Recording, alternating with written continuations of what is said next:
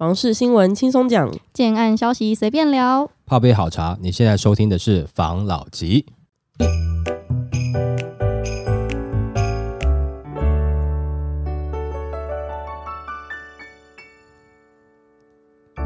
关心你的房事幸福，我是房老吉。我是大院子。我是茶汤会，最近不是房事不太好吗？嗯每个人都不想要当最后的那一个人，就看到一个关于接盘侠的新闻，来跟大家分享一下。这里一半年轻人买新屋，专家表示小心轮最后接刀人。根据廉政中心二零二零年至二零二二年的贷款资料，调查二十到三十岁的年轻人购买三年内新屋的比例，结果发现新竹县年轻人最喜新厌旧，年轻人购买三年内新屋的比例近五成，等于每两个人就会有一个人选择买新的房子。那在八大都会区中排名第一，再来的话是台南市，在六千千余人当中，有超过两千七百人购买新屋，占比约为四十五 percent。其余像是桃园市、高雄市、台中市，年轻人买新屋的比例较为接近，都有达到四成以上。相比之下，新北市年轻族群新屋购买占比较低，只有二十八 percent。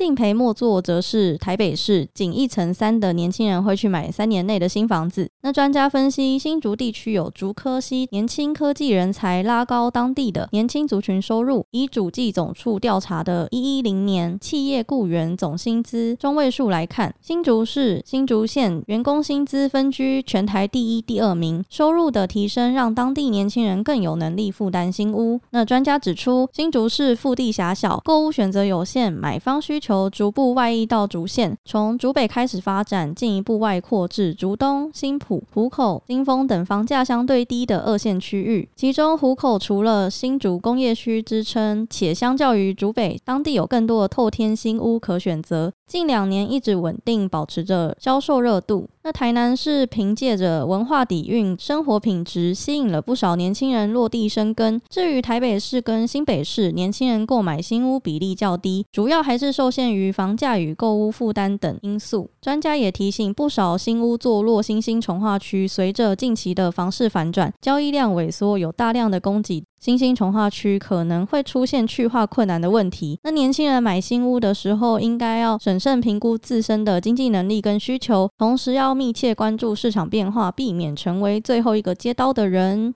像刚刚这样讲，它其实没有什么所谓接刀不接刀的问题啦。真正的重点是什么？是这些从化区，它有没有一些是被炒过头的蛋白区，或是说蛋壳区，甚至到蛋核区，像这样子的状况的话，比较有可能接刀。但是刚刚在他上述新闻内容讲到的一些地方，我想应该都比较偏刚需或是比较核心区域啦。像这样的区域的话，你现在进去接，一定会是属于接接盘侠吗？我觉得不一定，因为你有太多选择啊，搞不好还会很开心。哎，我接到蛋黄区的盘了。现在我们都知道，价格没有继续往上涨上去的动力。那如果它卡在那，大概就是它的实际价格在哪里了嘛？但是我们会发现有一些蛋壳啊、蛋核区啊，它的价格明显有开始下修，或者是说。投资客拿出来转售的时候，你会发现可能这个价格没有像之前想象再往上攀升了，有这么微微的下修的状况。我相信大家也大概知道嘛，这个也不用说骗不骗得了人啦。大家很有热情的时候，觉得这边房市还会涨的时候，你可以感觉得出来，那时候的气氛是这样，所以你会觉得比较偏远一点的地方，应该还是会涨上去。比如说之前看到的市中心哦，应该没有多久就会变一样。但是现在热情退去，激情退去之后，你仔细看，随便看得出来，绕一下也知道哦，这边发展起来需要一点时间呢。哇，现在这个房价这边有这么高哦。但是如果说未来会不会有持续后续的一些发展，那你可能需要多去了解一下相关的都市发展的计划啦，哈，或者说资料啊，那这个可能还有一点点技术含量在。但如果说在这个时间点你只是去看区域的话，怎么会看不出来这个是淡河区，一定看得出来。所以专家讲说怕人家去接盘，我不觉得会有人傻傻的去接一些不该接的盘啦。如果说这个时候还有要去接盘的，可能是拿来自住的，那我觉得他一定是接了他想要的盘。可能在上一波他觉得怎么会涨成这样，他的确希望住在这个地方，而且呢，他也有那个财力可以住在这个地方。那只是说他当时犹豫了一下，卖完了。卖完了到现在这么长一段时间，你怎么不去买别的？没有，他就喜欢这个附近啊，譬如说百货公司对面，或者他就喜欢在捷运站附近，或者他就喜欢离公司大概十分钟的距离嘛，别的地方他不想看呐、所以他下不去手嘛。但是现在如果有这样的案子试出了，刚好原本就在他设定的范围内，你怎么知道他是接盘呢？他搞不好接得很开心啊。我们要讲的就是这个时间点，有些区域，我相信你去看，你就看得出来到底是不是在接盘，不需要任何的专业的素养，你就感觉得出来了。去绕一绕基地的现场，去看看他的生活机能、工作需求啦、生活需求啦这些相关的有没有符合你，你自己就感觉得出来了。再来就是最近的成交量没有很高，那你看上一段时间的成交量，因为在去年其实有一些区域稍微先行的去做盘整，那有些区域比较晚，大致上你还是可以抓出来一个平均的价格。我相信这个时候的你一定是把当时在实价登录上面的成交价当成是你出价的天花板，以那个价格去出个八折、七折 去喊嘛，你一定是这样子做嘛，你不会是在这个价格往上加嘛。所以我觉得在这个时间点接盘侠应该不至于啦，因为大家也都知道冷了。如果说你这个时候变成是纯的接盘侠的话，那你也太不负责任了啦，因为你都要买房子哦，那你也好歹关心一下房市的景气嘛，要不然就是另外一个状况了，你可能只偏听一个人的啊，我朋友说，嗯然后你就冲下去买了，把太多的决定交给别人。换个方式讲，也是把责任推给别人了啊，就是他跟我讲的啊。所以你应该还是要对自己的决定负责。现在有这么多的媒体，你可以去了解。我相信你只要花个半小时，大概会有一个基础，知道现在房市怎么样吧，对吧好没错，？OK，好，来下一则。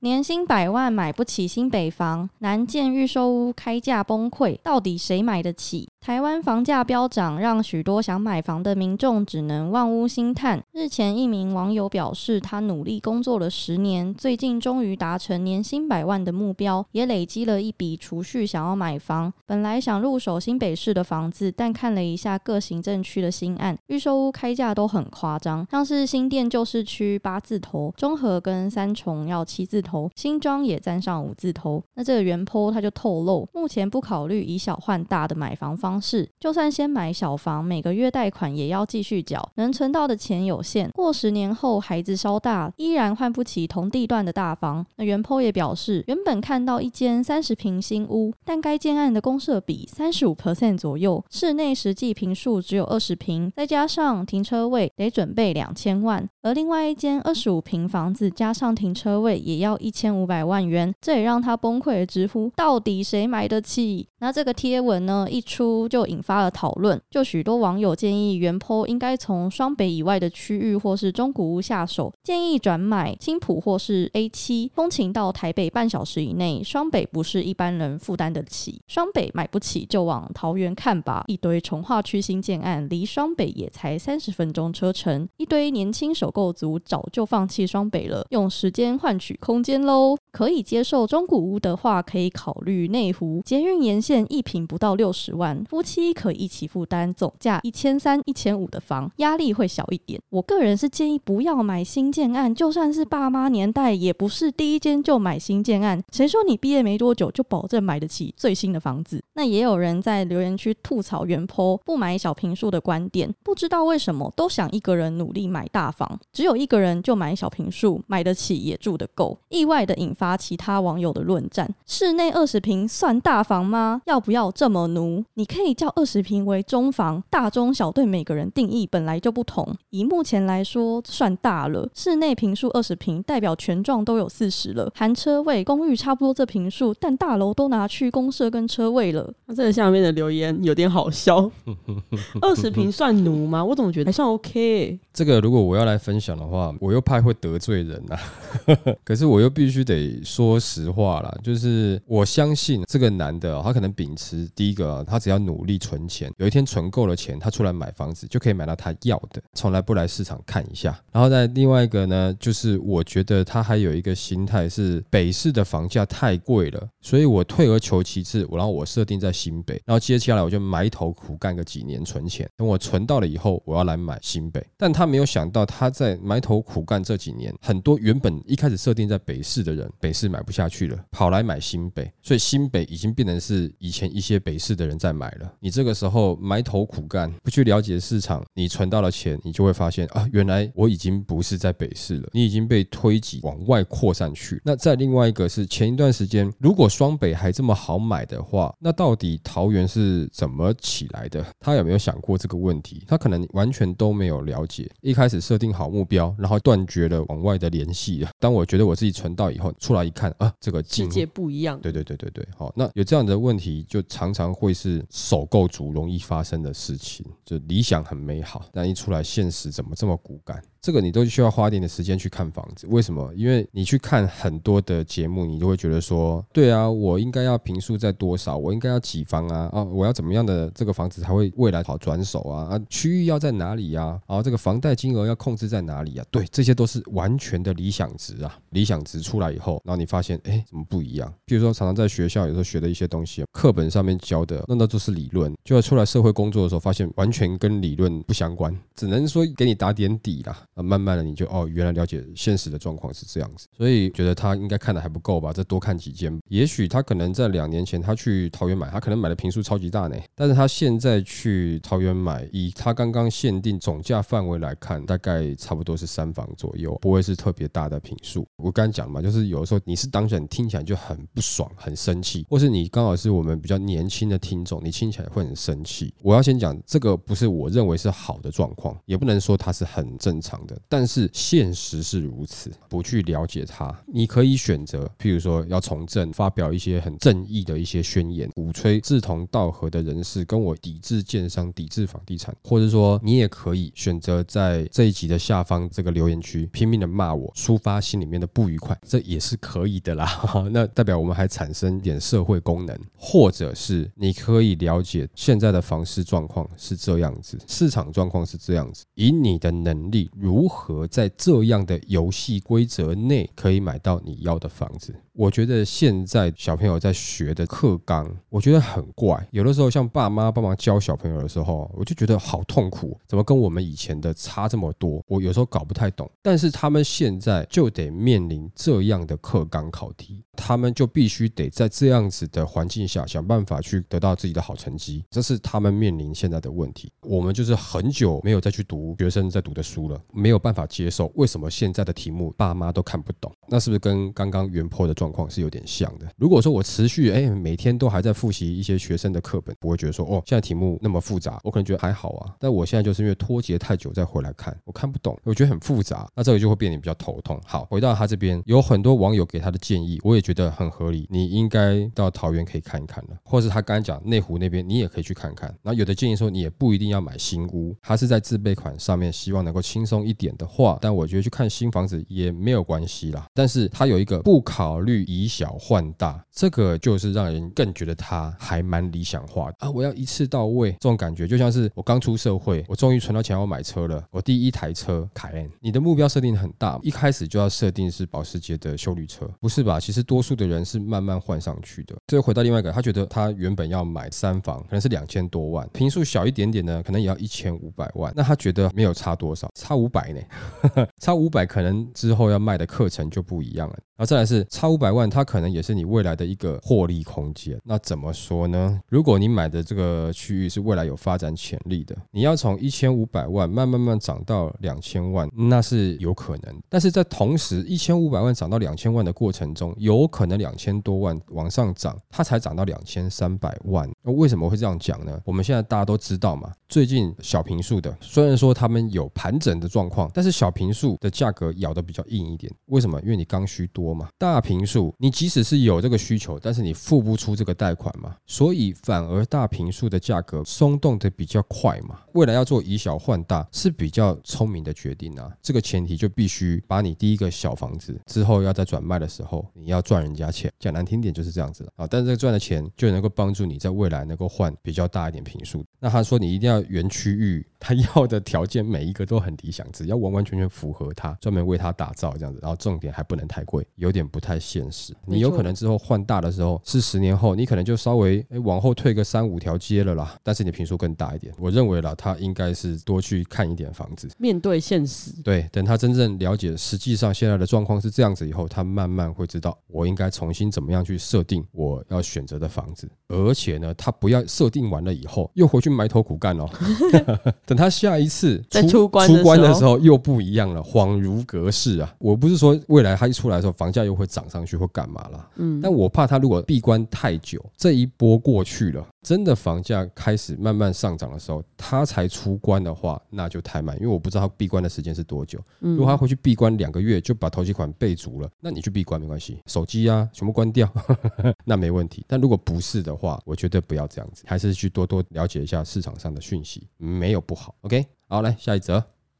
建商喊价格太优惠，限制验屋，往捏忍汗，要倒大霉了。买房呢是人生中的大事，其中验屋是交屋前的关键之一。预售屋纠纷时有所闻，不少人想自行验屋，却不知道该从何验起，因此不少人也会另外请专业的验屋公司协助，帮忙留意隐藏暗处的瑕疵。但有一名女网友在脸书的社团内抱怨，自己向建商要求验屋，但对方却表示我们的房屋售价已经太优惠了，所以不能找第三方的人士来验屋，只能由工地主任陪同进行。那让他非常的错愕。那网友看到建商的说法之后，则是不由自主的倒抽了一口气，并惊呼：“为你担心了。”建商的意思就是便宜货，你不要再挑三拣四，心虚才不给你外找验屋公司，可能要倒大霉了。真是什么建商都有，建议还是请验屋公司处理吧。验屋公司有仪器也会出报告，有争议比较好处理。验屋是你的权益，别被话术了。那专家也提醒呢，根据预售屋买卖定型化契约的第十三点的验收规定，建商有义务通知消费者验收，并将查验后之房屋瑕疵完成修缮。而买房要不要找验屋公司是买方的自由，建商没有理由禁止买方找验屋公司。那如果你遇到建商无缘无故用合约规定代验，非屋主不得进入或限制验屋时间等内容，阻止消费者验屋，那有可能会违反诚信原则。假设建商不给验屋，就直接交屋，也要用力的拒绝，避免交屋后发现问题，碰到建商拿到尾款不处理修缮的状况。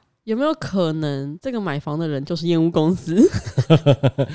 对啊，他就说，哎，没关系，那不是屋主不得进入验屋？嘛那你等我一下，我先去验屋公司应征一下，我学会了，我等一下我就来弄你，没错对不对？那我觉得验屋公司可以提出一个新的营运方式，嗯，我们知道嘛，就是很多人开始开线上课程嘛，你干脆验屋公司你就开线上课程，只要是譬如说上满所有课程的会员哦，你还可以跟我这家验屋公司呢租借器材自己验，你业务公司你也赚得到钱啊，而且还可以开这个线上课程先赚一波嘛，可以补器材，对，要不然我们来做好了。很不错哎、你你说别人不可以去，OK，那我自己来可以吧？你难道真的去业务公司上班吗？很难吗？但是你现在买防老级燕屋线上课程之后呢，你跟我们租借器材，学员价五折起，嗯，好像也讲的像蛮好的。真的哎、哎、我蛮想的。照理来讲，这样子是不合理，但基本上他就会故意是这样子，因为我们合约里面要屋主才能进去啊，不然的话，这个房子整栋的所有权哦还在我建设公司这边，还不是你屋主的，因为我还没有过户给你嘛，因为你没有同意交屋嘛，所以呢，房子还是我的啊，我可以想让谁来就让他来嘛，我不想让谁来我就不让谁来嘛，他们是卡这个来跟你讲，你会觉得好像很有道理。但事实上，预售屋买卖定型化契约里面第十三点就有讲，的确，如果你今天要找业务公司陪同同你一起去验的话，那是 OK 的，没问题，建商不得拒绝。就有的建商是把自己的产品呢当成艺术品在卖，有的建商呢是把自己的产品呢当成水果摊在卖。啊，这边哈这一栏哈打五折啊，你就不要管那么多了啦，因为你最后一看那个水果的期限已经快过期了，已经开始软烂了，没有那么便宜，你就不要挑了啦。就是瑕疵我才卖你那么便宜啊，好的我哪会卖你这个价格？所以你意思说你的房子是有瑕疵还那么便宜吗？我要是会盖啊，我盖得好，你不会这个价格。我现在就是还是没有很会盖，我还在学，所以我便宜给你。就遇到这种很可怕。就是会有这样的状况，但是你会觉得到底合理吗？你如果把它当成是这个水果摊，或者你剪头发好了，哎，这个新的设计师哦，刚升上来的，不指定设计师，哎，对对对，还有，那你价格比较便宜，你这样看起来，哎，好像蛮合理的啊，大家都是这样做啊。可是房子你为什么这样做的时候，大家会觉得很怪？不是嘛？你总价这么高，你又不是赚人家个几百块，你赚人家是几百万嘛？大家的心里面跟期待是不一样的嘛？你用这样子的逻辑去讲，你也许可以说它是类似的逻辑，但是有些逻辑啊，就必须要看大家能不能接受了。你不能接受也是一样啊。那这就像是，譬如说，呃，有人跟你讲说，我帮你介绍一个女朋友，但是你要跟她在一起，不，你你照片可以先给我看一下吗？我帮你介绍，你还挑啊？对对，不是，那我我我看一下嘛。哎，你总不能骂我说，哎，又没有女朋友，一个光棍一个你还挑，我也想知道嘛，是不是？这样子你觉得合理吗？没有错，你是免费帮我介绍女朋友，那我还要挑，好像是不是我太机车了？还是你想找第三方来验证？如果是的话，那你蛮机车的。但像这个可能不用第三方了哈，那可能你自己也要能够验嘛。我意思说，不能让人家就是强行接受，因为如果说你今天这个案子刚刚好又都是属于比较首购的、比较年轻的屋主，他没有经验啊。有产生问题，他该怎么办？又是他人生的第一间房，可能除了他自己存了一堆钱以外，有的可能还有爸妈资助一下。那他不想要让这个东西买错嘛？在这个方面来讲，如果说建商的这个心态，你也能够了解到，哦，买方他会有这样的心情的话，你体贴到这个部分，人家会认为你是好建商了。那如果说你不体贴的话，人家会觉得说，哇，你怎么会不会那么夸张？不是啊，那我就没有很会盖嘛。啊，你验会把我验宽，我是属于没有很会盖的建商，但我可以给你很便宜啊。那这样子你要不要？你可能最后你被他吓到了嘛？要不然你跟他讲说，我为什么不能找业务公司来？他说，反正你放心呐，我这个哈就顶多有点瑕疵，但是不会有天坑呐，对不对？啊，这样跟你讲，你能接受吗？如果说你今天是首购准备要交屋的，因为我相信，如果说你可能换了两三次屋，或是有其他投资经验的，你应该是不会去理他这样子，要验你就是要验啦。但是如果你首购，你有可能会被他胡乱到，被他吓到。我建议你，你坚持还是要。那如果说他真的有一堆问题的话，很简单嘛，找消保官嘛，不就可以解决的问题的吗？那我们之后就来看看，会不会刚好有人听了我们这期以后，真的去开这种有线上课程的业务公司了？其实我觉得很不错诶，因为如果是我，我可能会有点兴趣。建商不给你验嘛，嗯，但是我先教你，你自己可以怎么验，就是也不会被骗啊，至少你了解，你也不会找到一些不入流的业务公司随便诓骗你，然后你就傻傻的哦，这样 OK OK。我们会不会把这个 idea 讲出来，然后别人做去了？很有可能诶。好了，那我们可能要先规划了。对了，总之啦，哈，要去交屋之前哦，你有你的权利可以找验屋公司。那如果说建商不准，你就是找消保官问问看吧，好吗？OK，好来下一则。一卡皮箱就入住，高雄度假屋五十平卖六十八万，临近捷运还送家具。日前在售屋网站上，地平为五十平、建平为十六平的两间组合屋，竟然只卖六十八万元。而地点呢，就位在于高雄市的桥头区，不止临近高雄捷运红线青浦站，车程约三分钟，旁边更是素食业者龙头麦当劳。往北一点，约十分钟车程，则是桥头旧市区，有超商、店家跟桥头夜市。这个物件对比区域房价来说，相对便宜，不仅有水有电，内部还有独立卫浴。更衣室装潢风格也相当的简约干净，还附赠所有既有家具，更指出一卡皮箱就可以入住。室外还设有太阳能鱼池及盆栽造景，非常适合作为度假小宅。那根据售屋网站上资料显示，该物件是地上权的物件，还需跟台糖协会签订定租约，年租金四点一万元，换算下来每个月则是三千四百一十七元。知情人士也透露，该区域千平土地由某位。为自然人承租，再将其分割转租，这也代表六十八万元仅是购入使用权组合屋及家具。不过还是要提醒一般民众，组合屋因为不像一般的建筑物牢固，在遇到强台等自然天灾，风险疑虑仍在，需评估自身条件跟需求再购入。这个应该是近期以来高雄最好入手的一个案子了。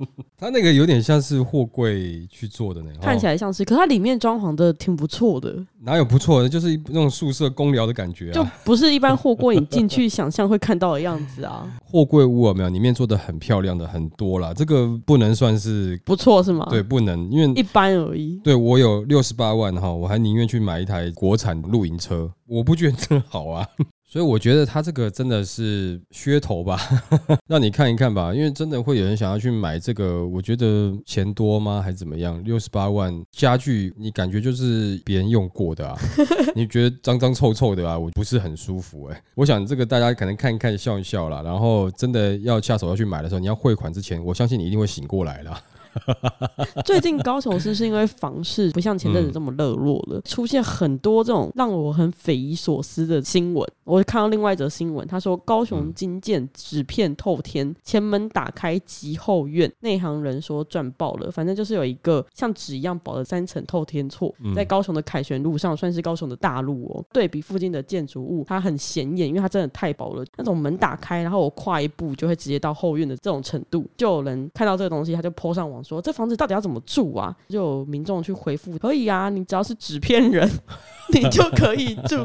他说在家里你步伐要迈小一点，不然会不小心一步就直接跨到后院。然后有人说什么在家都横着走啊？那个门是任意门吗？但是内行人就知道，因为他在凯旋路上嘛，很多案子在挂一些广告啊，挂一些大面的帆布，他那个墙就是很适合去挂一些招牌，那不是要给你住的啦。对，我跟你讲，我光看到他那个造型，看他的位置哦，我就知道未来在收租了，建案的广告啦，这外定点的 POP 啊的收入嘛，对不对？可是这角地它有一个很心酸的故事哦，你知道他为什么会这样孤零零的一栋在那边？不知道，没有朋友，因为那一块地呢，本来是有要整合的。只是那个脚地的 地主，钉子户，对不 对？对，那脚地的地主他对于这块有一些很深的期许跟希望，所以他开价开的特别高，一平要卖要两百万，人家一气之下就不要了，直接越过他嘛，对不对？所以他就他就一片留在那边。所以啊，就我们之前有聊过嘛，你如果地主你一下狮子大开口，你开口到后面建商已经整合的差不多了，他就舍弃你了，你不要到时候被人家围起来，脸都绿了，搞不好旁边的都已经很新了，然后。你还是旧房子，而且你也赚不到钱，可能也用不到。就是当你太贪贪过头的时候，都会有这样的状况啦。刚刚那个房子，我看了照片，它就是可以做广告定点嘛，让你在它的墙面上面做广告嘛。事实上，它一楼啊还可以做很小的摊贩呐，店面不能讲说是店面，比较像摊贩啊，比如什么水果摊呐、肉摊呐。哦哦，不需要厨房，不需要走廊，不需要空间，把一些东西摆在那边的那种小摊贩啊，或者是说槟榔摊呐，然后上面还可以有广告收入啊。我想它大概是可以这样用。但是你一瓶要跟人家卖到两百万，人家也会去换算啦。到底我这边的广告收益能够收多少回来？因为这边你薄到要去做一个饮料店，看来都有难度啊。如果他饮料店只卖一种口味的话，可能可以。对了，我觉得真的是太薄了啦。所以可以看到，其实有的时候有一些案子哦，就莫名其妙的卡在那边哦，那你大概可以猜出来，大概可能是钉子。然后再是你说内行人就知道他可以做这样子，对，但是内行人也会去算。到底合不合理嘛？收租的效益有没有机会嘛？相对的，在这个区域旁边有些地方都开发起来了，万一它不需要定点 POP 的时候该怎么办？啊，或者是说有其他地方比它更显眼的话，啊，或者是说外定点海报的行情，如果金额没有到很高，那你要不要去负担这个房贷？人家也会去算啦。看起来位置是不错了，应该还是可以有。这个广告愿意在它上面上架了，这个地方的行情到底是多少？如果说行情没有很高，你要去背很高的房贷的话，我觉得人家就会去考虑了嘛。我只是付个自备款，剩下的房贷我连掏都不用掏，墙面的广告就可以让我支付。先不要讲说赚回来，就可以让我足够支付房贷的话，我有可能考虑啊，因为我下面再租给一个槟榔摊，我就是稳赚，我就是开始收益赚回来了。所以内行的知道他可以这样用，但是内行的也会去算啦。不过这个照片真的是挺犀利的了。你刚才说他会去算，就是上面的收益有多少吗？对，嗯，我们看到那个照片上面是没有挂任何帆布，所以看来高雄的帆布现在生意可能不是太好。好了，那么这集呢，我们可能封面就是到 Google Map 上面去快拍这个店面它的照片了，哈，也让大家就觉得，哎哦，原来是这么的薄哦。但是我们没有要卖哈，我们不是中介，我们不是叫你买啊。OK，好了，我们今天就分享到这边喽。好，好，谢谢大家收听这一集的防老吉。拜。